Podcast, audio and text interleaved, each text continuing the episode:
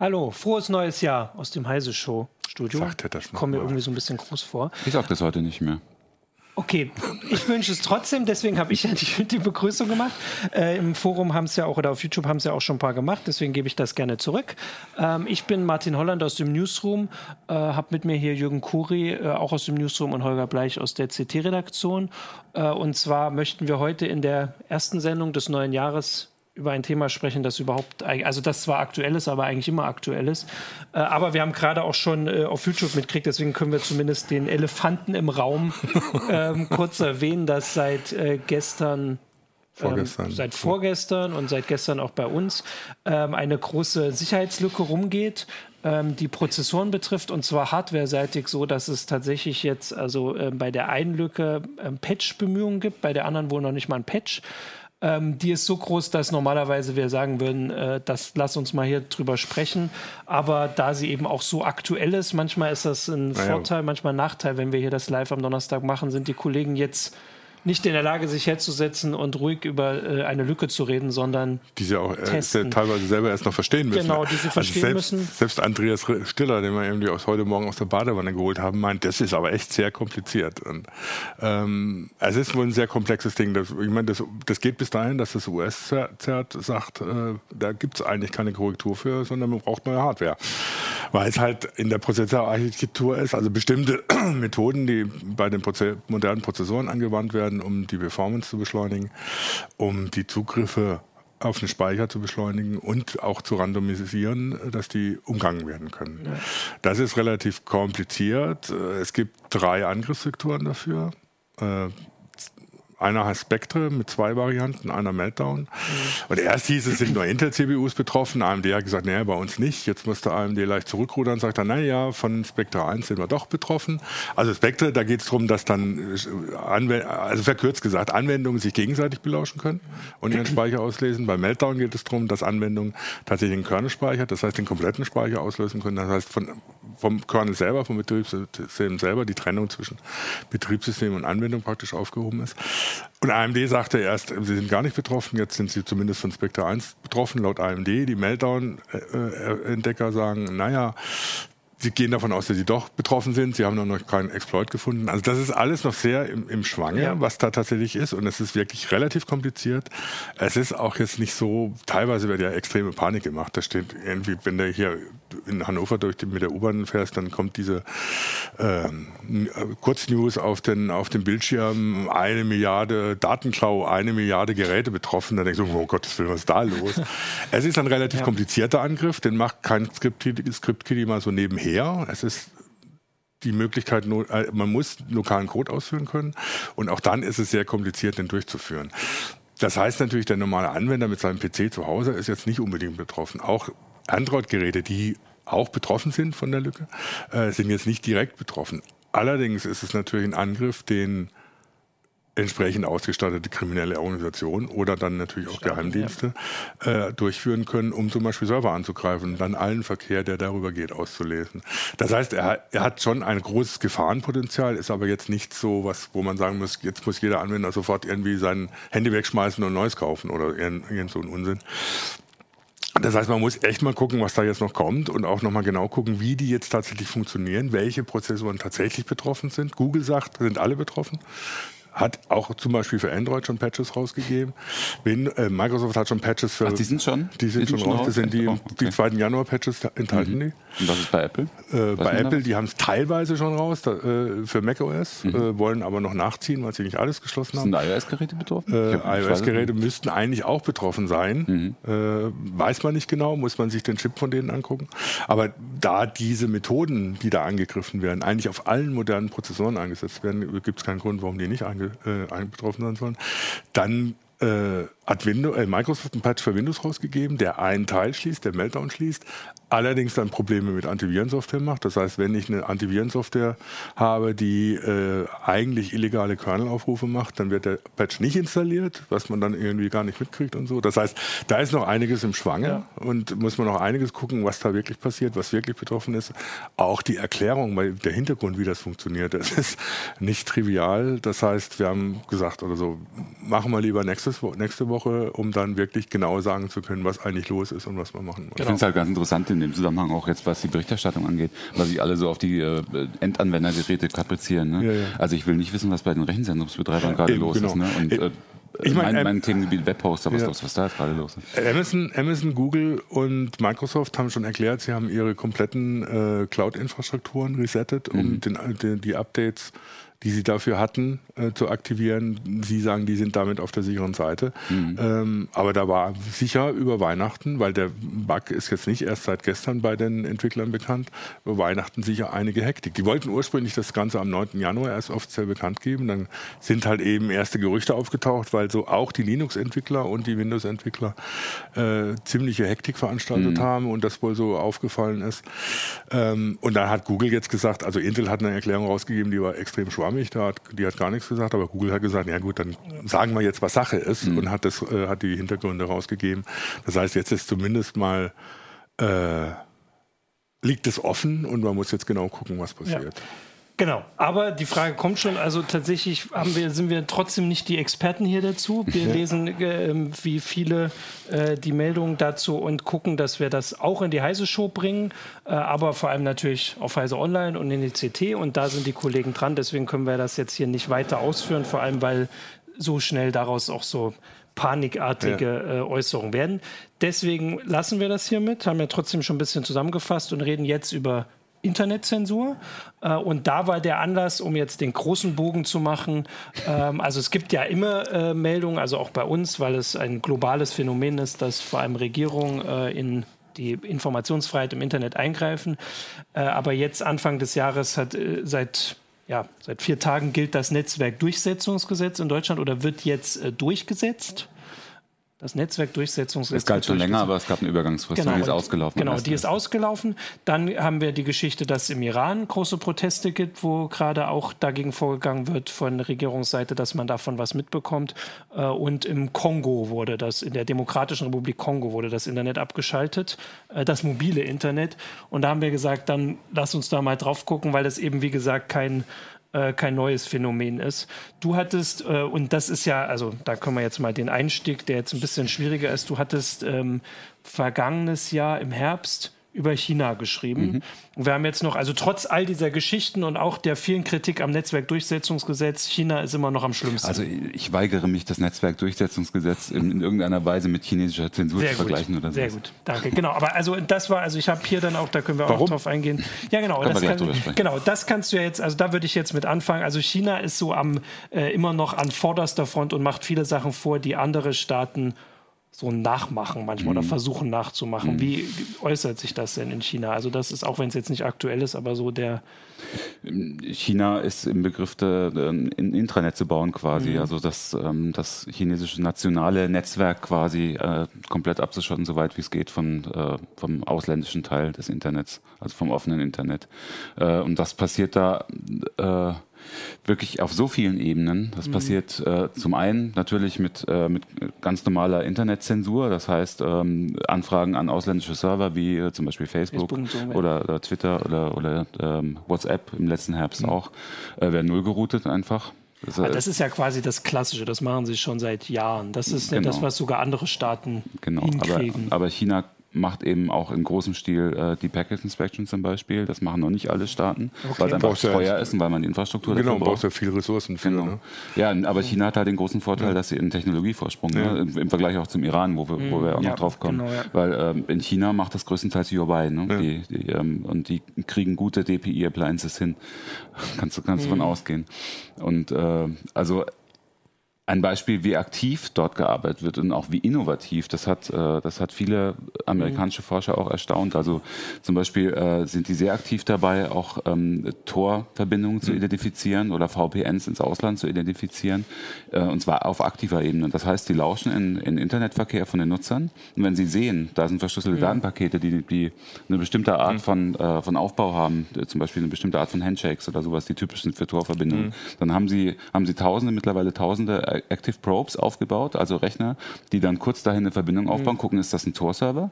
der im Ausland steht? Wenn ja, dann wird er auf die schwarze Liste gesetzt. Also es wird halt eine große, jederzeit dynamische schwarze Liste geführt von IP-Adressen, die nicht mehr erreicht werden sollen. Ja. Das ist die technische Ebene. Und darüber hinaus äh, sind, sind sie natürlich auch noch mit tausenden Sensoren unterwegs, die erstens direkt in den Unternehmen sitzen ähm, die da auch sitzen müssen, mhm. laut Gesetz, ja. und die sich in äh, Diskussionen in sozialen Netzwerken, in, in, chinesischen sozialen Netzwerken einmischen. Und in China gibt es ja noch eine Besonderheit, auch im, im Unterschied zu allen anderen Staaten. Äh, China ist so clever, ich finde das wahnsinnig mhm. clever, wie die es machen. Die haben halt gegen jeden Dienst, westlichen Dienst, innovativen Dienst, einen noch innovativeren in China entgegengesetzt. Also mhm. Stichwort Tencent. Ja. Äh, der, der Konzern, der WeChat gemacht hat. WeChat ist dort die eierlegende Wollmilchsau, mhm. die ersetzt sowohl WhatsApp als auch Facebook als auch alles Mögliche. Also, also auch Bezahldienste. Auch Bezahldienste, genau, du kannst damit überall bezahlen. Äh, und das funktioniert so gut, dass die Leute einfach WhatsApp gar nicht mehr brauchen und nicht ja. mehr wollen.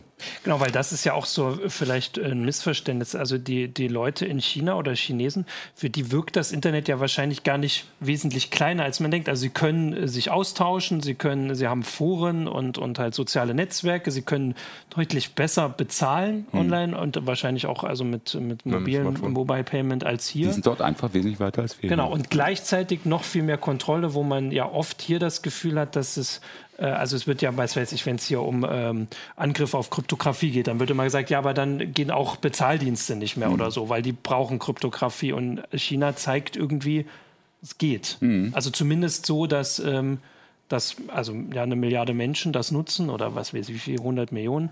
Ähm also WeChat über 800 Millionen in China. Ja. Wahnsinn. Ja, ich meine, es geht ja noch weiter. Also es gibt ja immer diese Vergleiche zwischen dem, was die, was die äh, das Innenministerium bzw. Bundesgrenzschutz, Bundespolizei am Südkreuz in Berlin ausprobiert mit Gesichtserkennung, zu dem, was die was chinesische Technikfirmen schon in der Lage sind, mit Gesichtserkennung mhm. zu machen. Die würden zum Beispiel das im Südkreuz problemlos hinkriegen. Mhm sagen zumindest Forscher, ja. die, die sich das mal angeguckt haben. Und es geht ja bis dahin, dass man sagt, oder so gut WeChat mit Gesichtserkennung, das ersetzt irgendwann den Personalausweis in China einfach. Du brauchst keinen Personalausweis mehr, du reicht dein Smartphone mit der entsprechenden Gesichtserkennung drauf. Das ja. reicht zur Identifizierung. Ähm, Soweit sind, was weiß ich, wie gesagt, die Firmen, die da. Ja, Apple ist ja fast soweit, ne? Ja, mal schauen. Also er gab schon auch Berichte, wie man das austricksen kann. Auf jeden Fall werden die, die chinesischen Firmen, wenn sie das am Südkreuz machen würden, schon weiter als die, die Firmen, die, die sie da angehören ausgehen. Ja.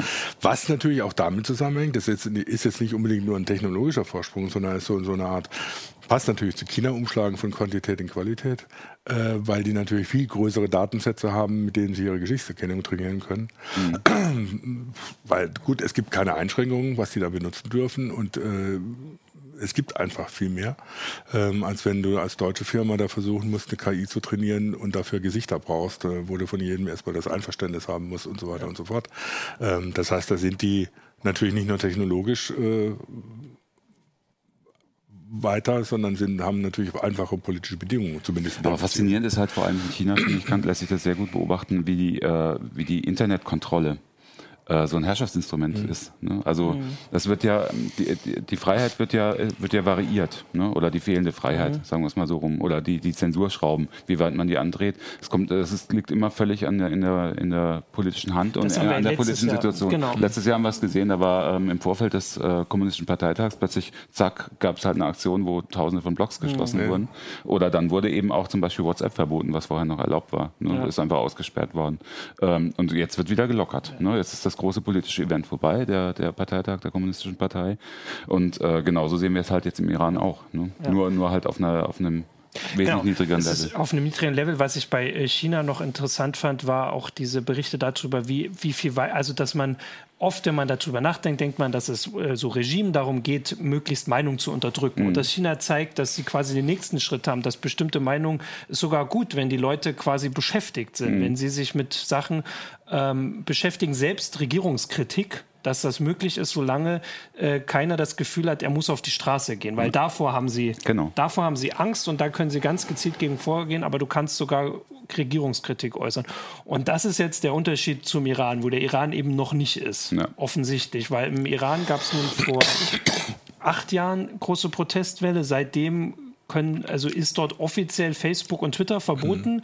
was eine sehr äh, irritierende Situation ist, weil jeder ist auf Twitter. Also sogar der Präsident genau. und der, äh, der oberste, der Groß, ne, der Großayatollah Khamenei. Ähm, Khamenei ist auch auf Twitter und Twitter, da haben wir auch alle drauf gewartet, wie er jetzt auf die nächste Protestwelle, mhm. weil die wird jetzt nicht mehr über diese Dienste, die bei uns so also die wir oft mit politischer Willensbildung, also Twitter ist halt so, es gab ja die Twitter-Revolution, ja. gab es ja ganz viele, ähm, dass es jetzt Telegram war, ein russischer Dienst, der deswegen im Iran wohl auch so lange erlaubt war, weil die kooperieren mit mhm. den Behörden. Also mhm. weil sie sagen, hier, wir sperren dann, also die haben diese ähm, ich weiß gar nicht, ob es das bei WhatsApp gibt, so Gruppenfunktionen, also ja. aber viel größere ja. Gruppenfunktionen als bei WhatsApp, dass einer eine Gruppe hat, über die er inzwischen, also gibt es jetzt Kanäle, die haben über eine Million Nutzer. Mhm.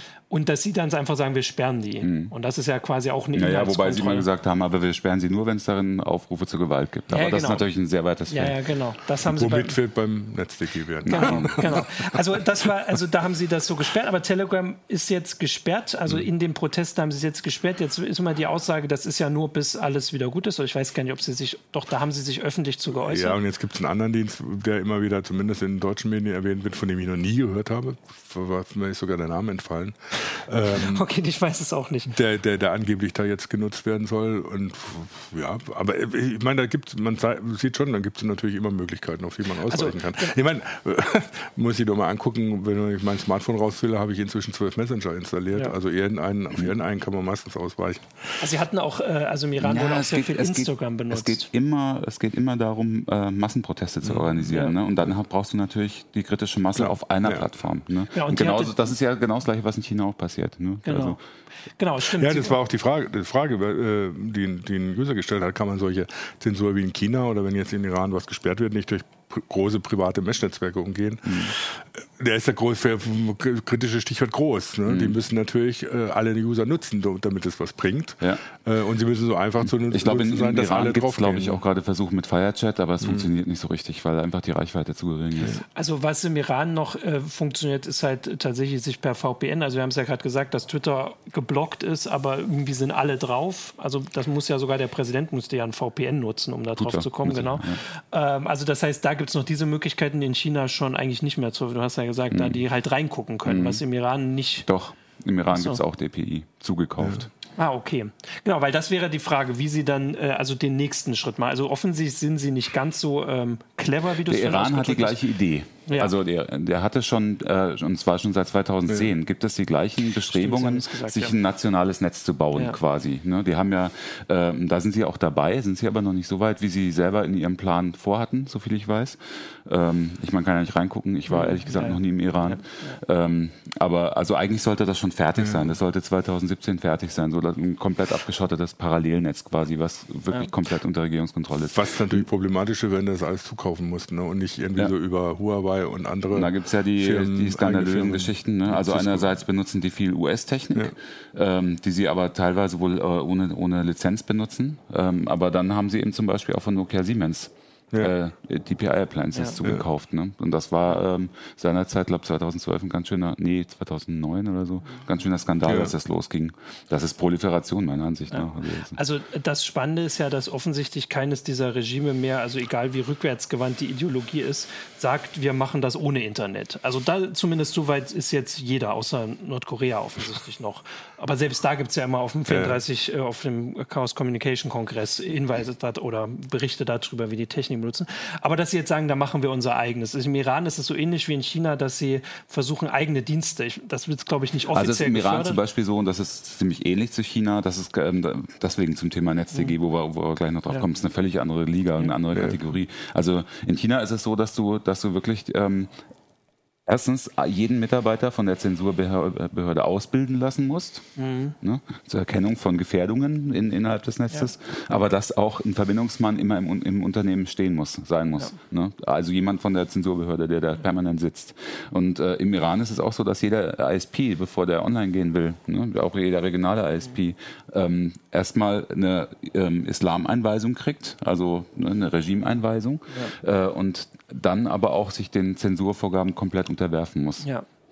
Also, wobei man nochmal betonen muss, weil es gerade auf YouTube hochkam, ist, das hat so diese eigenen Netze, das hat nichts zu tun mit der Diskussion in Deutschland und Europa, wo die Daten gespeichert werden. Mhm. Also da gab es ja diese Diskussion von Deutschlandnetz, Europanetz, da war ja nicht gemeint, dass man ein eigenes, komplettes, abgeschottetes mhm. Netz aufbaut mhm. mit eigenen Diensten oder so, sondern ging es darum, wenn ich als deutscher User oder als europäischer User Daten erzeuge, dass sie dann auch auf europäischen Servern gespeichert werden, um der europäischen Jurisdiktion zu unterfallen, mhm. eben auch der Datenschutzgesetzgebung und nicht äh, von Firmen in den USA gespeichert werden, wo sie der US-Jurisdiktion äh, unterliegen. Das war halt im Rahmen der äh, Klage gegen, gegen ähm, den Safe Harbor Abkommen äh, kam das hoch und jetzt auch mit den Versuchen von, von US-Gerichten, Microsoft-Daten ja. aus äh, ja, Irland abzugreifen. Und so. das, das ist was, ne, weil es auf genau. YouTube hochkam, ja, okay. dass das dasselbe wäre. Und das ist aber was, da ging es um ganz andere Sachen. Mhm. Da ging es eben nicht darum, so ein komplett abgeschottetes eigenes Netz aufzubauen, wie jetzt in China oder wie der Iran das versucht. Genau, und es gibt ja auch andere Bestrebungen, wobei die dann halt geringer sind. Also die Türkei hat sehr viele Angebote geblockt im mhm. Ausland. Ich habe es jetzt in Ägypten mitbekommen, ohne dass ich direkt da, also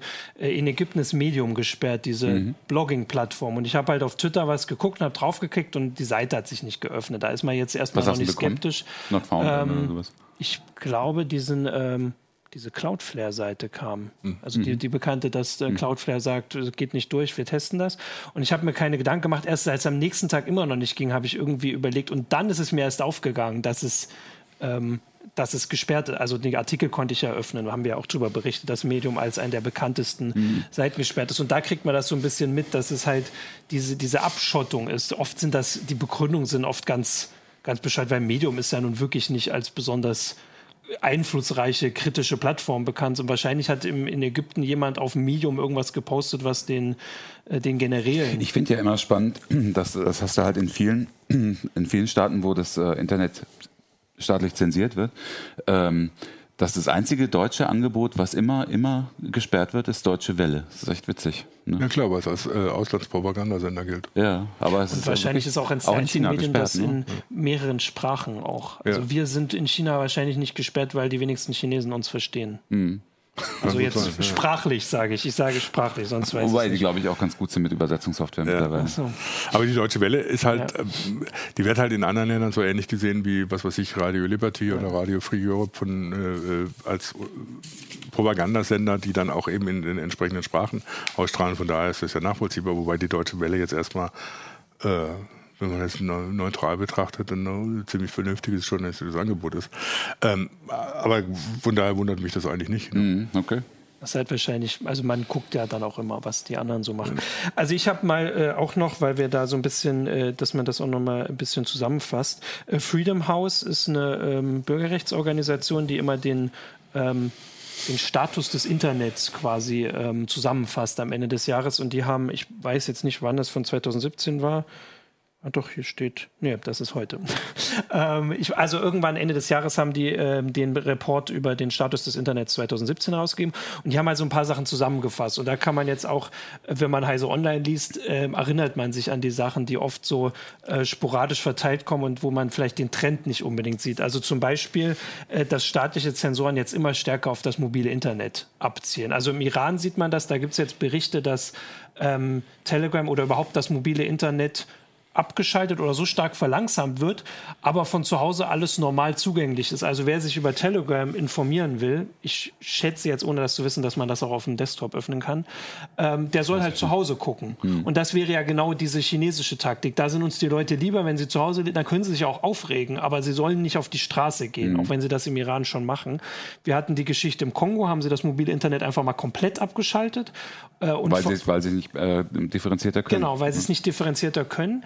Ähm, und gleichzeitig ist, glaube ich, dort der Einfluss oder die Auswirkung noch größer, weil vor allem in, in Afrika gibt es, glaube ich, viele Länder, soweit ich das auch immer mitkriege, die die Zeit des Desktop-Internetzugangs quasi komplett übersprungen haben und direkt zum Smartphone also auf Smartphones mhm. das Internet entdecken. Ja. Und dann hat man mit mobilem Internet, der hat noch SMS abgeschaltet, da ist man immer so ein bisschen, das benutzt ja hier nur so keiner mehr.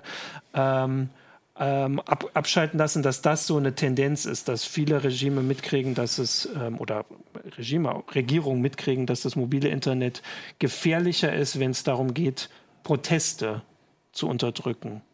Das war so eine Sache. Und da kommt gleich das nächste, dass viele Regierungen sich auch auf Livestream, Live-Videos eingeschossen haben. Und da würde es ja reichen, wenn man es jetzt auch wieder nicht reingucken kann, zumindest das mobile Internet so stark zu verlangsamen, dass man nicht mit dem Handy streamen kann. Ja, das hat der Iran ja sogar gemacht. Genau, das macht, macht der Iran. Das gibt es auch in das ist gerade dann immer so schwer, weil wir viele von diesen Sachen, vor allem muss man jetzt auch ehrlich sagen, aus Afrika immer gar nicht so groß mitkriegen, weil das hier nicht solche Wellen schlägt. Und vor allem, wenn das Internet relativ schnell abgeschaltet wird, dann ist es immer mhm. noch schwerer, Berichte zu, äh, durchzukriegen. Zu Aber im Kongo war das halt auch wieder so ein konkreter Anlass. Da ging es doch um die Präsidentenwahl. Ne? Genau, mhm. da, genau, da war es ein konkreter Anlass. Die haben, sind auch sehr routiniert da. Die machen das mhm. also immer wieder. Das ist der Präsident Kabila, der seit irgendwie 14 Jahren da ist und eigentlich abtreten müsste, aber keinen Bock hat und deswegen einfach keine Wahlen veranstaltet.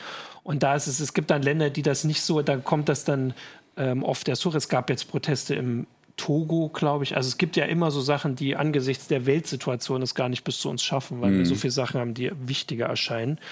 Ähm, ja, und dann der, äh, also hier steht auch äh, technische Angriffe auf die ähm, Nachrichtenleute.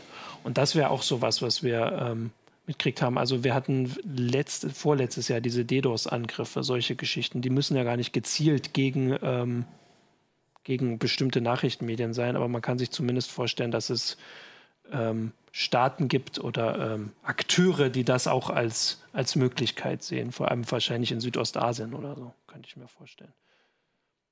Genau, das habe ich noch. Und äh, als letztes, und das war eben auch noch ein größeres Thema, diese VPN-Angriffe. Also mhm. Angriffe auf VPN. Russland mhm. hat VPNs verboten und untersagt und kontrolliert. In China sind sie eigentlich schon verboten. stark verboten. Es ging jetzt aber auch gegen äh, mobile VPNs auf auf iOS und mhm. im, App, im, mhm. App, Store von ja. Apple. Ja, das liegt in China ein bisschen daran, dass sich das so auf iOS konzentriert hat, weil iOS quasi in China die einzige Konkurrenz ist zu, äh, zu chinesischen Betriebssystemen. Mhm. Ähm, deswegen haben, haben die halt Apple unter Druck gesetzt, äh, die VPN-Clients aus den Stores zu nehmen. Das hat Apple ja auch gemacht. Genau, und da kommt nämlich dann der nächste Punkt, weil dann oft, also selbst China war in dem Fall auf ein westliches Unternehmen äh, angewiesen, das sich auf die Fahnen schreibt, also ja auch mit Werbespots, die ikonische Werbespots sind, dass sie für die Freiheit eintreten, im Notfall dafür da sind, Regime zu zerstören. Das muss man Google mal zugute halten, ne? die ja gesagt haben, wir gehen in den Markt und äh, ein bisschen unterwerfen wir uns auch den, den lokalen Gegebenheiten. Aber dann wurde es ihnen irgendwann zu viel mhm. und haben sich wieder verabschiedet, sind dann aus China wieder raus und haben gesagt, dann lasst, dann macht mal ja. selber. Ja. Mhm. Genau, und Apple hat jetzt gesagt, auch wegen der, weil es ein wichtiger Markt, also ein wichtiger Markt ist es für fast alle, ähm, zu sagen, wir folgen euch und das haben sie ja auch noch irgendwie begründet, weil sie gesagt haben, es ist wichtiger, dass wir da sind, als dass wir da geht es ja. natürlich um Marktanteile. Ne? Ja. ja, ich meine, das ist immer eine Diskussion. Also, was machst du da? Das, ich meine, ich kenne das noch von, von früher äh, Boykottaufrufe gegen Südkorea. Ist es besser, da rauszugehen oder da versuchen, intern was zu ändern? Ähm, das ist war damals, wenn du an so Sachen denkst oder so, wie das deutsche Firmen da produziert haben, gerade Autofirmen. Äh, vielleicht also Südkorea oder Nordkorea? Ich meine Südafrika. Ah, ah Südafrika, stimmt jetzt. Ähm, war damals noch eine. Ja. Ähm, du hast aber auch Südkorea. Ich habe jetzt andere, aber ich hab, andere Debatte als, als jetzt. Gefragt hast, als, andere Debatte als jetzt, wenn ja. es darum geht, dass Konzern wie Apple irgendwie nur im Prinzip seine, seine äh, Apps da rausnimmt mhm. oder so. Da hat, hat ja irgendwie das Land überhaupt nichts von, wenn sie da ihre Apps anbieten. Erstmal, mhm. also die User normalerweise. Ja, es ist schon eine andere Kategorie, das ja. ist schon klar. Allerdings, äh, man hätte als Apple durchaus auch anders reagieren können. Ja denke ich. Es ist ja, also äh, auch wieder, weil ich das da in den letzten Tagen so mitgekriegt habe, im Iran ist die Situation ein bisschen anders, weil da äh, sind die Sanktionen so, dass die Dienste äh, entweder nicht verfügbar sind oder nur sehr minimiert, wo man es kaufen kann, äh, also die App Stores. Und dadurch haben sich Alternativen entwickelt. Mhm. Und die haben aber irgendwann das Problem, dass so Bezahldienste und so dann doch meist über westliche Dienste laufen. Und wenn da was blockiert wird, ist es für sie ein Problem. Oder wenn sie dann doch aus Stores fliegen. Also äh, es gab eine iranische Uber-Alternative, die, soweit ich das äh, in Erinnerung habe, es gibt keinen iranischen App Store. Die war aber im weltweiten App Store, weil die Iraner so, dort ist es so normal, sich ein VPN zu benutzen und über ein anderes Land irgendwie ins, ins Netz zu gehen, dass man die sich halt einfach geholt hat. Und als sie dann doch aus dem US-Store geflogen sind, ohne eine wirkliche Begründung, weil das, also war sie halt jetzt, also ne, die sind ja gar nicht dort, hat sie das schon sehr hart getroffen, natürlich, mhm. die Dienste, weil sie dann keine Möglichkeit haben, bei den Leuten aufs Handy zu kommen, weil die haben natürlich, im Iran ist ein iPhone auch das Wichtige, Beste so. Und dann muss man das haben. Ist das dann, so im Iran? Das ich, also das da ist so überall so. Also das bringt man, also das, die bringen das halt aus dem Ausland mit, ähm, weil, wie gesagt, es ist halt überall so. Also mhm. außer in China offensichtlich. Aber das iPhone ist immer das, was man haben will. Aber andere Geräte in China ja genauso. Gibt für alles eine Sondersituation. Ja. In China produzieren eben die lokalen Anbieter mindestens genauso gute Handys. Ne? Das ist einfach. Das sind ja teilweise die gleichen Fabriken. Und die ganze Softwareinfrastruktur ja, ist genau. auch besser als hier. Also um das kurz zusammenzufassen, diesen Freedom House Report, also das ist auf jeden Fall sehr spannend. Die haben äh, ähm, nicht alle Länder angeguckt. Das äh, sagen sie, können sie gar nicht, weil das zu viele sind, aber sie haben die bevölkerungsreichsten angeguckt und sie sagen, ich gucke jetzt nach der Zahl genau, 23 Prozent der Weltbevölkerung gehen in ein freies Internet, wobei mhm. sie da auch teilweise Einschränkungen haben, aber das ist größtenteils freies. 28 in ein teilweise freies und da fällt jetzt zum Beispiel schon, wenn man die Karte drauf guckt, Südkorea drunter mhm. ähm, oder äh, Mexiko oder Indien ähm, und 36 Prozent in ein unfreies. Da ist natürlich der größte Teil ist da ähm, China und Russland, aber eben natürlich auch der Nahe Osten äh, ja, und Zentralasien. Genau, also das ist auf jeden Fall ähm, sehr interessant. Äh, was ich auch noch hatte, bevor wir dann zu dem ähm, Netzwerkdurchsetzungsgesetz das mal kommen und das vielleicht noch mal ein bisschen im Vergleich dazu setzen. Wir hatten auch die ähm, die Kongo-Geschichte, was ich auch schon erwähnt habe, dass sie also da das mobile Internet und da fand ich spannend, da hat eine äh, Organisation, die sich mit Telekommunikation äh, beschäftigt, mal hat einfach gesagt, wir rechnen mal aus, was das den Volkswirtschaften dort schadet, wenn sie das mobile Internet ja. abschalten, weil dann kann man eben nicht nur nicht mehr Proteste organisieren, sondern man kann eben auch im Zweifelsfall nicht bezahlen, mhm. man kann nicht kommunizieren, Unternehmen müssen irgendwie damit klarkommen äh, und da ist halt die Zahl, dass es Länder wie Äthiopien gibt, da kostet das äh, jeden Tag, den das äh, abgeschaltet abgeschaltet wird, äh, 3,5 Millionen Dollar. Das klingt jetzt nicht so viel, aber die Volkswirtschaften sind mhm, natürlich auch kleiner. Ähm, also Sie haben gesagt, insgesamt das Land, das am meisten dadurch verloren hat, war auch Äthiopien. Da wurden sieben Tage, nein, 36 Tage wurde es national abgeschaltet und regional nochmal ähm, sieben Tage wurden in Social Media abgeschaltet mhm. und sie haben ausgerechnet, äh, dass es 130 Millionen. Das ist eine hohe Zahl, muss man aber auch selbst da ist, das Bruttoinlandsprodukt liegt bei 72 Milliarden. Äh, also die, das, also sie haben es unten zusammengefasst, dass ähm, der ICT-Sektor trägt so ein paar Prozentpunkte, so fünf Prozent bei. Also wenn man den jetzt quasi ausschaltet, dann ist es jetzt keine staatliches Katastrophe, mhm. so wie es wahrscheinlich bei uns wäre. Aber es sind eben doch kräftige Summen, auch für die Länder. Ja, vor allen Dingen muss man äh, berücksichtigen, dass in Afrika in vielen Ländern das mobile Internet bzw. die mobilen Anwendungen äh, für viele eine Möglichkeit sind, überhaupt ins Internet zu ja. kommen und zum anderen eher so ein kleines Business zu organisieren genau, ja. äh, über Bezahlsysteme und was es Mikrokredite und was es da alles gibt. Das heißt, das ist da teilweise weitaus wichtiger noch, äh, um für die normalen Leute, äh, um, um ihr Leben zu, zu fristen oder ihr Leben zu organisieren, als es manchmal in den Metropolen ist. Ja, genau, vor allem, weil die Millionen, die jetzt dann als Schaden, die werden vor allem private Unternehmen treffen, so kleine Unternehmen und halt äh, Personen, während das Bruttosozialprodukt natürlich auch viel auf den Staat ist, weil das ja oft mhm. Wirtschaften sind, die sehr stark auf den Staat angewiesen sind. Genau, das ähm, fand ich so als ähm, äh, Informationen auch mal wichtig. Ich würde jetzt mal gucken, äh, was wir auch noch hm. an äh, Fragen von den Zuschauern Hab haben. Wobei ich sehe, die diskutieren äh, heute über komplett andere schon. Sachen. Ich Ach, hast du schon, dann sag mal. Ja, habe ich schon alles eingeworfen. Ach so, du hast alles eingeworfen. genau, weil dann würde ich schon. Über was diskutieren die denn? Also ich habe Über das, Paranoia. Ja. Ist nicht so wichtig.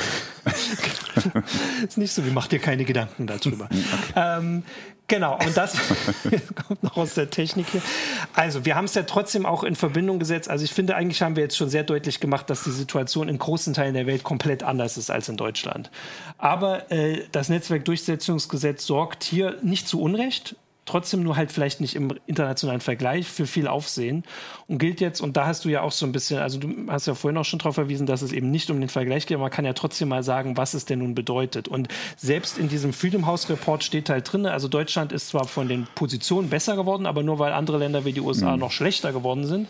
Und da wird auch das Netzwerkdurchsetzungsgesetz auf Englisch klingt es ein bisschen einfacher aber ich weiß es jetzt nicht mehr. Es war ein bisschen einfacher. Wurde kritisiert das ist ja doch ein Angriff auf die Freiheit im Internet. Ja, also man muss, da muss man ein bisschen die Kirche im Dorf lassen. Ja. Also die, die große Kritik und die große Aufregung am Netzwerkdurchsetzungsgesetz, die konnte ich total nachvollziehen, als das Gesetz von, äh, vom Bundesjustizministerium äh, als erster Entwurf eingebracht wurde, mhm. weil da war es eine absolute Katastrophe, das mhm. ist klar. Also da ging es wirklich darum, dass äh, die großen Plattformen wie Facebook und Twitter und so ähm, wirklich an die Kandare mhm. genommen werden sollen, wenn sie einmal einen Post nicht löschen in, innerhalb von 24 Stunden oder innerhalb von einer Woche. Mhm.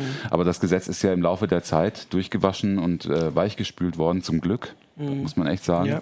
Äh, und jetzt geht es nicht mehr, und das ist, wird ganz oft durcheinander geworfen in der Diskussion, es geht nicht mehr darum, dass Plattformen belangt werden können, wenn sie mal einen Post nicht löschen oder sowas. Mhm. Es geht jetzt im Moment nur darum, wenn Plattformen über längere Zeit nachgewiesen werden kann, dass sie kein gescheites Beschwerdemanagement haben. Das nennt man, das nennt, das nennt sich dann System, systemisches Versagen. Okay. Das mhm. heißt, äh, wenn Nutzer sich beschweren, da ist ein strafbarer Inhalt, der muss runter. Ne? Sorgt bitte dafür. Und ähm, dann prüfen Sie und sagen, äh, oder Sie prüfen eben nicht, reagieren entweder gar nicht, das dürfen Sie nicht, Sie müssen reagieren auf so, ein, auf so eine Eingabe. Mhm. Und ähm, dann müssen Sie eben auch äh, versuchen, korrekt zu reagieren. Also Sie sollen dann eben prüfen, ist das ein strafbarer Inhalt oder nicht und äh, sollen ihn dann gegebenenfalls zum Netz nehmen. Wenn Sie das langfristig und auf Dauer mhm. und über Monate hin wahrscheinlich nicht gut machen, dann können sie Probleme kriegen und dann können sie auch mit Bußgeldern belegt werden. Dann wird aber im Zweifel auch nochmal, das ist, äh, finde ich, eine große Krux, das wird erst noch kommen bei dem Gesetz, ähm, dann muss nämlich ein Gericht prüfen, äh, welche Beiträge waren, wurden denn äh, falsch als strafbar deklariert, welche nicht und so. Ne? Haben, die, haben die gute Arbeit geleistet bei der juristischen Beurteilung? Mhm. Und dann wird, setzt sich ein Gesetz dran. Und das ist, äh, weil nämlich ähm, die ausführende Behörde das Bundesamt für Justiz ist in Bonn, ähm, die, die auch die, Stra die Bußgelder dann ähm, ähm, auferlegen kann und so. Ähm, das ist das Amtsgericht Bonn. Das Amtsgericht Bonn muss dann wird mit Sicherheit eine Riesenwelle von Prüfungsvorschlägen ah, okay. äh, bekommen, die sie, die sie dann bearbeiten müssen. Und äh, wirklich bei einzelnen Posts, ist das Volksverhetzung, ist das eine Beleidigung? So Aber weiter. die würden das erst zu prüfen bekommen, wenn jemand wirklich ihnen das systemische Versagen genau. vorwirft. Also eigentlich kann man nicht wegen einem also im Moment, das Verfahren ist jetzt seit 1.1. in genau. Kraft. Ja. Ne? Die Beschwerdemanagement äh, von den Plattformen müssen eingerichtet sein, ab einer, von Plattformen ab einer bestimmten Größe. Und äh, das Bund, beim Bundesamt für Justiz kann sich jeder angucken, gibt es neuerdings ein, ein Online-Beschwerdeformular, wo man sich über Plattformen beschweren kann, wenn sie den Beschwerden nicht nachgehen. Ah, okay. Ne? Und, da, und da, du kannst dann aber da auch nur, das ist ein ewig langes Formular, also ich bin es mit unserem Justiziar gestern mal durchgegangen, das ist überaus lustig, weil du brauchst einen halben Tag, wenn wenn, wenn du das wirklich korrekt ausfüllen willst. Ja. Äh, und, da, und da kannst du dich dann aber nur beschweren, äh, wenn nicht gelöscht wurde oder wenn nicht gesperrt wurde. Wenn gesperrt ah. wurde, du kannst dich nicht umgekehrt quasi mhm. über ein falsch Positives beschweren. Ja. Und das finde ich auch ein bisschen komisch, weil die große Diskussion ist halt auch darum, das ist völlig unklar. Es das, was alle befürchten, was ich auch befürchte, mhm. ist, dass nämlich zu viel geblockt wird. Ja, klar, Weil natürlich die, die Angst haben, dass sie zu wenig blocken und dann blocken sie natürlich tendenziell viel zu viel. Das sieht man bei Twitter jetzt ja, ja. sehr deutlich, weil Twitter räumt ja da echt alles ab, was, was im Moment äh, irgendwie eingegeben wird. Naja, äh, wobei, also eins muss man ja nochmal sagen, äh, was jetzt bei, was du erklärt, was jetzt nicht deutlich rauskommt, die haben ja keine neuen gesetzlichen Regelungen Nein, eingeführt. Klar. Ne? Es sind Straftatbestände, die bisher auch schon immer galten. Das heißt, es war auch schon immer so, auch wir mussten im Forum, wenn Volksverhetzungen mhm. jemand was gepostet hat, waren wir, wenn wir das Abkenntnis. wussten, Abkenntnis, verpflichtet, das zu löschen. Genau. Jetzt gilt das NetzDG für uns nicht, weil wir kein soziales Netzwerk sind. Äh, erstmal so ganz platt gesagt, äh, weil so wie das in der Präambel steht. Ähm, aber wir sind ja trotzdem verpflichtet, wenn wir mhm. wissen, dass jemand Volksverhetzendes postet, ja. äh, das zu löschen. Also diese Aktion von der von Storch, die ja ganz gezielt darauf aus war, gesperrt zu werden, ganz offensichtlich, wenn sie sowas bei uns im Forum gepostet hätte und jemand hätte uns Bescheid gesagt, hätten wir das auch löschen müssen. Ich glaube einfach, also, also äh, schon allein wie Twitter das macht. Ja. Ne? Also ich mache Twitter echt einen Vorwurf. Also äh, die haben überhaupt kein Beschwerdemanagement offensichtlich eingerichtet in okay, Deutschland, ne? wie, sie, ja. wie sie es hätten machen sollen. Also ähm, es steht ja dann da, du hast ja jetzt diesen neuen Meldebutton, mhm. ne? da steht jetzt nicht mehr nur noch, äh, weil wahrscheinlich Spam, weil diesen, das ja. und jenes oder weil unerwünschter Inhalt, sondern auch, weil covered bei Netzwerkdurchsetzung. Ja, und das ist ja völliger Quatsch. Es, geht um strafbare Inhalte, ja. die man da melden kann. Die sind nicht ge gecovert oder nicht gecovert vom Netzwerkdurchsetzungsgesetz. Es geht, das Netzwerkdurchsetzungsgesetz ist in der jetzigen Form eigentlich darauf ausgerichtet, ohnehin geltendes Strafrecht zur besseren Durchsetzung zu verhalten auf, auf den Plattformen. Und einen Vorwurf muss, muss man diesem Gesetz halt klar machen. Äh, außer dass es äh, sowieso, dass es Overblocking-Effekte mhm. geben wird, die wird es geben, das sehen wir jetzt schon, ähm, ist, dass es wieder diese Art von Gesetz ist, die darauf aus ist, oder, oder ähm, strafbare Inhalte einfach verschwinden zu lassen. Ja, es geht ja. immer noch nicht genügend gegen die Täter. Also man hat das Problem verlagert, klar. Also die, äh, meiner Ansicht nach wäre es besser gewesen, wenn man äh, die Strafverfolgungsbehörden besser schulen würde ja. und, und besser ausbauen würde, dass die diesen, dass die tatsächlich die Täter dann auch äh, irgendwie zur Verantwortung ziehen. Jetzt, jetzt ist das äh, erste Ziel wieder nur ausblenden. Ob danach dann tatsächlich noch strafverfolgt wird, das sei mal dahingestellt. Genau, das glaube ich da, in den wenigsten Fällen. Da sind sie ja eh völlig überlastet und es gibt relativ wenig äh, Urteile tatsächlich. Es gibt jetzt immerhin mal ein paar Urteile gegen Leute, die zum Beispiel auf Facebook volksverhetzenden Scheiß gepostet haben. Ähm, aber die sind ja völlig überlastet, die kommen, mhm. ja gar nicht hinterher. Ich meine, und das Overblocking ist das eine und das andere ist, das kennen wir ja aus den Foren auch immer. Äh, eigentlich traue ich mich dir ja nicht zu entscheiden, ob Nein. was Volksverhetzend ist oder was eine Beleidigung ist. Ich meine, da, da, da streiten sich Juristen, Juristen jahrelang bis zum Bundesverfassungsgericht, ob irgendein Satz äh, beleidigend ist und, und wir ja. sollen das in kurzer Zeit entscheiden. Ja, Oder wir, jemand wie Twitter soll das innerhalb und, von sieben Und wenn es Stunden das NetzDG im Hintergrund gibt, ja. wie entscheidet dann eine Plattform, weil sie Angst hat vor, vor einem, genau, vor Bußgeld? Dann, dann, löscht dann, es natürlich. Genau, dann löscht es natürlich. Und von daher ist das NetzDG natürlich ähm, auch wenn es keine neuen Straftatbestände einführt, natürlich eine Einschränkung der Meinungsfreiheit. Also es führt zu einer Einschränkung der Meinungsfreiheit, vor allem weil du ja auch gesagt hast, du kannst ja nicht, kannst dich ja eigentlich auch nicht beschweren, wenn du falsch gesperrt worden ja. bist. Ne? Also ich, ein anderer Effekt, den, äh, der in der Diskussion kaum vorkommt, den finde ich aber auch äh, sehr bedenkenswert. Es führt in, wenn man das weiterdenkt, mhm. führt das natürlich auch zu, zu Chilling-Effekten. Ja, Weil natürlich die Leute denken, sie, sie posten jetzt irgendwas auf Facebook oder auf Twitter oder sonst was. Hm, äh, nee, die Meinung äußere ich vielleicht lieber doch ein bisschen abgeschwächter, weil sonst, sonst blocken sie es mir gleich wieder. Ne? So, also, ja, das, das ist ja, das ist ja, ich meine, das hat das Bundesverfassungsgericht schon damals vor 30 Jahren, 40 Jahren im, im, im Urteil zum Bundes, zur, zur Volkszählung gesagt, im, wo es das Recht auf informationelle, informationelle Selbstbestimmung festgelegt hat, dass Überwachung und, und, und solche Geschichten und, und, und solche, solche Einschränkungen immer auch dazu führen, dass die Leute eine Schere im Kopf entwickeln. Ja, dass sie von vornherein so. nicht mehr das sagen, was sie mhm. denken, sondern versuchen, irgendwie so. Äh Aber ich möchte trotzdem auf eins hinweisen, weil wir hier, das Thema ist ja hier Zensur ja. im Internet. Es geht hier nicht um Zensur. Ja. Zensur, es geht hier nicht darum, dass der Staat irgendwie was Neues vorschreibt, äh, missliebige Inhalte äh, neu definiert oder sowas. Es geht einfach um sowieso schon vorhandene Straftatbestände, dass die, dass ähm, deren, deren äh, Behebung schneller durchgesetzt werden soll. Ja. Äh, ein Problem bei dem Gesetz ist natürlich auch noch, das kommt noch dazu, ähm, das, was die Plattformen selber ja auch immer monieren, und da haben sie natürlich auch ein Stück weit recht, was du auch gerade gesagt hast, sie sollen, sie, sie werden in die Position des Richters ja, gehoben. Ne? Sie sollen entscheiden, bleiben Inhalte im Netz oder nicht. Das ist ja auch quasi schon eine publizistische Funktion. Und das Witzigste an der Geschichte, habt ihr schon die Beschwerdeformulare von Facebook gesehen? Nein. Weil Facebook verlangt ja auch, dass man schon sagt, welcher Straftatbestand soll denn das sein? Mhm. Also da, da stehen dann die, die Strafrechtsparagraphen, dann welcher Straf, welcher Katalogstraftatbestand aus dem, die im Netz, vom ja. NetzDG umfasst sind, soll denn hier tangiert sein? Und da, das heißt, die vorverlagern das, äh, das Richterdasein nochmal auf den Nutzer. Ja. Melde wirklich nur was, von dem du uns auch sagen kannst, ja. warum das dann jetzt eigentlich strafbar ja. sein soll. Und ich meine, die Erfahrung bei uns zeigt auch, also wir versuchen die Foren bei uns ja relativ offen zu halten. Ne? Klar, wenn wir ja von mitkriegen, dass jemand volksverhetzendes Zeugs postet, äh, fliegt das raus äh, und im Zweifelsfall auch der User, wenn es so oft macht. Das ist irgendwie so Hausrecht und im Prinzip die, die Sperren müssen wir machen. Wir versuchen aber die Foren natürlich möglichst offen zu halten und wir haben ja auch so, ein, so eine Melde-Pets-Funktion, wie wir die intern nennen äh, und man merkt da ja immer, äh, die meisten Sachen, die da gemeldet werden, sind Ansichtssache. Da fühlt sich einer beleidigt, weil er irgendwie so du Spinner genannt worden bist. Kann man jetzt so sehen, kann man auch nicht so sehen. Im Verlauf einer Diskussion würde ich das eher zulassen. Manche beschweren sich schon über diesen Standardspruch Geh sterben, äh, der sich so eingebürgert hat, einfach den inzwischen eigentlich jeder kennt, weil äh, und da gibt es einfach die meisten Sachen, die gemeldet werden, sind tatsächlich Sachen, wo du sagst, ja, pff, mhm. du magst dich zwar beleidigt fühlen, aber ein Straftatbestand ist das lange. Ja, aber Oder und selbst, du darfst dich, selbst wenn es einer wäre, ja, dann könnte er immer noch einen Strafanzeiger erstatten verstanden. Genau, ja. So. Und aber gerade bei Volksverhetzung, ich meine, klar, ne, da gehen die Rechten auf die Linken los und die Linken auf die Rechten und äh, du kriegst dann äh, einen auf den Deckel, äh, weil die Rechten meinen, du sperrst keine linken Sachen und die Linken meinen, du sperrst keine rechten Sachen. Also das ist, das, allein ja. da merkt man schon immer, dass das eigentlich überhaupt nicht funktionieren kann. Mhm. Genau, also ich finde auch, wenn ich das im Forum nochmal so mitlese, dass äh, da das, äh, dieses Gesetz auch noch ein Erbe mitträgt, auch wenn du sagst, dass es jetzt eigentlich ein anderes Gesetz ist. Ich wollte noch was kurz noch ergänzen. Das war, das ja, ja, ich will da nur kurz auch was, weil, äh, und zwar, weil es um Hate Speech ging mhm. am Anfang. Es mhm. ging am Anfang, wurde gesagt, wir müssen gegen Hate Speech ja. vorgehen. Und jetzt schreibt auch mein Surfer wieder, Hass ist kein Traf Straftatbestand. Genau. Das, ja, aber das stimmt ja auch, genau. Ja. Es geht ja wirklich nur um Straftat. Ja, und Meinungsfreiheit gilt eben auch dann, wenn die Meinung scheiße ist. Das ist also, ja das, was ich gesagt habe. Genau. Das Gesetz ist von Anfang an vermurkst, weil es auch total falsch verkauft wurde. Ja. Die haben ja auch am Anfang gesagt, das geht auch gegen Fake News. Mit Fake News hat das ja nun mal überhaupt nichts zu tun.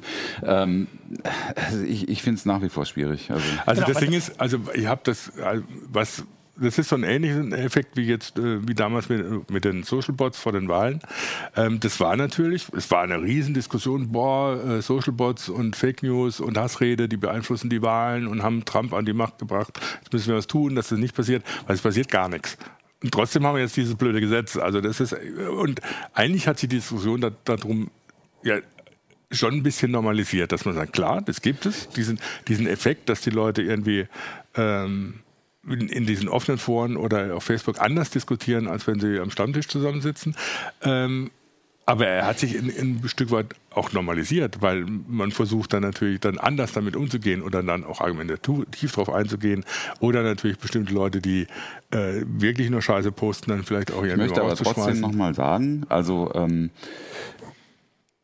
es gab früher, bevor dieses Gesetz gekommen ist und insbesondere seit 2015 gab es das Problem, und das haben auch viele so benannt, ähm, und das habe ich auch so gesehen, wenn ich mal bei Facebook eindeutig strafbare mhm. Inhalte gemeldet habe, dass Facebook eben äh, das deutsche Strafrecht nicht gekannt mhm. hat zum Beispiel und auch kein gescheites ja, Beschwerdemanagement hatte. Und da haben sich mit Recht auch sehr viele drüber aufgeregt, ich auch, ja. dass du, du meldest da Beiträge und Facebook sagt, nö, wieso entspricht unserem Gemeinschaftsstandard dieser Mordaufruf so ungefähr.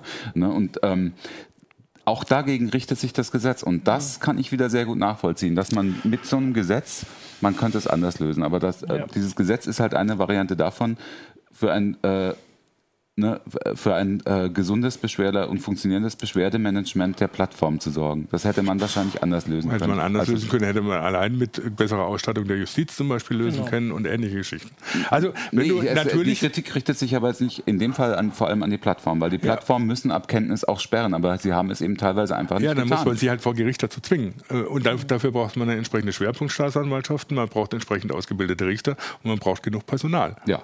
Genau. So, ganz einfach. Genau. Also ich. Äh, also nicht ganz einfach, aber. Ja, ne, aber ne. einfacher. Also ich hatte vorhin zu den äh, Chilling-Effekt, was du äh, zu Recht benannt hast, den, den Gedanken, dass äh, im Prinzip ist das ja gewollt oder zumindest gewünscht, dass Leute, die wirklich strafbare Sachen posten, vorher nachdenken und sagen, nein, das ist strafbar mache ich nicht. Nur, dass es durch diese Unklarheit und durch diese Sachen nicht dazu kommt. Sondern, weil äh, natürlich ist es der Sinn, also Mord ist äh, auch deswegen verboten, dass die Leute vorher sagen, ich kann das nicht machen, weil ja.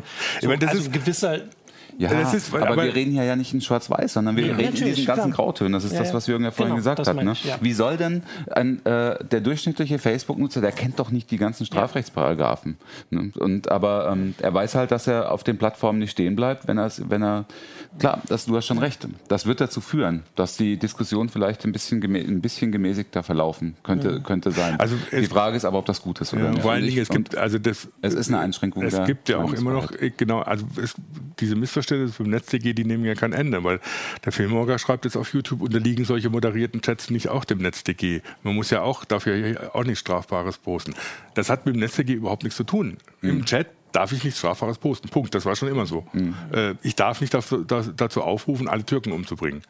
So, Punkt. Darf ich nicht. Wenn ich das mache, habe ich unter Umständen mit dem Strafanzeige zu rechnen. Ja. Das hat mit dem NetzDG überhaupt nichts zu tun. Und das NetzDG gilt auch für moderierte Chats ähnlich. Es gilt nur für soziale Netzwerke. Ähm, das heißt, man muss sich klar machen, dass das NetzDG eine Geschichte ist, die mit den Regeln, die es eigentlich für Postings, für offene Diskussionen oder so überhaupt nichts zu tun hat, sondern nur darum geht, dass sie nicht wussten, wie sie Facebook und Google dazu zwingen oder Facebook und Twitter dazu zwingen äh, konnten, diese Gesetze auch einzuhalten. Mhm. Ähm, und damit haben sie, da haben sie meiner Ansicht nach die schlechtmöglichste Methode gewählt. Mhm. Und sie haben es eben auch noch nicht mal so verkauft. Ja.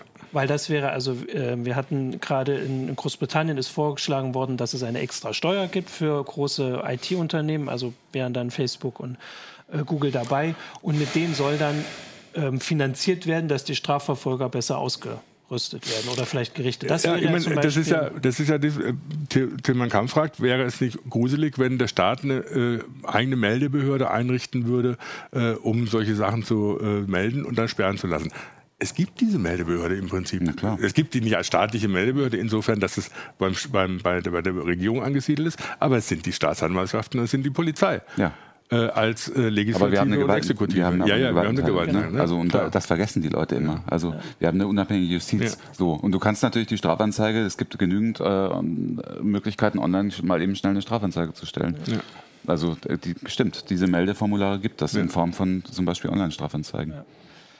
Genau, so, jetzt versuche ich da irgendwie einen, äh, einen Abschluss und einen Bogen hinzubekommen. Darf ich noch was sagen? Natürlich. Also, um nochmal auf den Anfang zurückzukommen, ja. mir ist es wirklich ganz wichtig, weil das in, in diesen in den letzten drei, vier Tagen, seit dem 1.1., seitdem mhm. das Netz der Gegenkraft ist, was immer wieder gesagt wird, äh, von, von den üblichen Verdächtigen, mhm. das sei ein Zensurgesetz. Das ist Schwachsinn.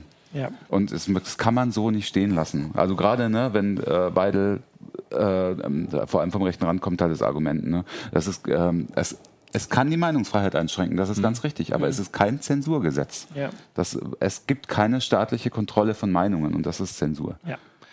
Genau. Und also Manuel Monnen hat dann irgendwie fast noch ein Schli Schlu richtiges Schlusswort gesagt, die vernünftigen User denken jetzt vielleicht nach. Aber die Radikalen stört sowieso nicht. Denen mhm. ist es gerade recht, was man da von Storch gesehen hat, die das nämlich im Prinzip benutzt, für ihre, instrumentalisiert für ihre eigene Propaganda. Ja. Genau, und dann kommt immer der Hinweis, dass viele, also das haben auch mehrere schon im Chat gesagt, oder zumindest habe ich es mehrmals gesehen, dass sie das auch ähm, als Anfang sehen von was. Hm. Das ist so eine, eine Einschätzungsfrage, würde ich auch sagen. Man kann das so kritisieren. Wir haben das Gesetz auch kritisiert, wir haben es auch jetzt kritisiert. Man muss es aber trotzdem die Kirche im Dorf. Es ist eben nicht die Zensur. Also man kann ja nicht sagen, das ist der Anfang, deswegen muss es genauso Ja, wobei man sagen muss, es gibt da natürlich bei bestimmten Leuten schon Gelüste. Also wenn man dann ja. bestimmte Kommentare von CSU-Politikern hört, die äh, noch strengere Regeln dafür haben wollen, was man online sagen darf. Also jetzt nicht wie man auf äh, Gesagtes reagieren muss, sondern was man tatsächlich sagen darf, dann geht das natürlich in ja. Richtung Zensur mhm. und dann wird es natürlich gefährlich. Ja. Also. Genau, also die Kritik ist auch, äh, also ich sehe, die Gefahr sehen wir nicht nur da, also es ist jetzt nicht das einzige Gesetz, was irgendwie in eine falsche Richtung führt, wenn es ums Internet geht, aber man muss eben dann auch die Kirche im Dorf lassen. Ich habe letztes Jahr einen Kommentar geschrieben, auch weil wir, wir haben es jetzt zwar auch in der Sendung mit, wo wir über China geredet haben und über den Iran, aber die Situation ist eben doch komplett mhm. anders. Mhm. Und das muss man auch so benennen, weil man sich sonst eben, man kann das dann auch die, nicht ernst nehmen. Man muss die Kritik so äußern, dass sie stimmt, weil nur dann kann man, also das verbessern. Wir wollen das ja verbessern, die Situation. Ja. Wird uns sicher. Würde ich jetzt mal sagen. Wenn es andere Bestrebungen gibt, dann äh, müssen wir das genau. hart kritisieren. Ja. Und wenn es Zensurbestrebungen gibt, dann muss man genau. das natürlich auch thematisieren, hart kritisieren. Werden, Aber die gibt es nicht. Ja. Und wir werden sicher in einiger Zeit nochmal uns darüber unterhalten müssen, wie die Auswirkungen jetzt wirklich sind. Genau. Mhm. Natürlich, klar. Genau. Und das Internet werden wir auch weiter im Blick behalten, äh, also nicht nur Ach, beruflichem Interesse. Ähm, selbst, selbst die größten Sensoren es nicht loswerden wollen oder können. Ähm, und deswegen werden wir da auch weiter noch gucken. Und ansonsten danke ich fürs oder danken wir fürs Zuschauen. Ja, genau. Ähm, und sehen uns dann zur nächsten Heise Show ähm, nächste, nächste Woche. Woche. Genau. Tschüss. Ciao. Tschüss.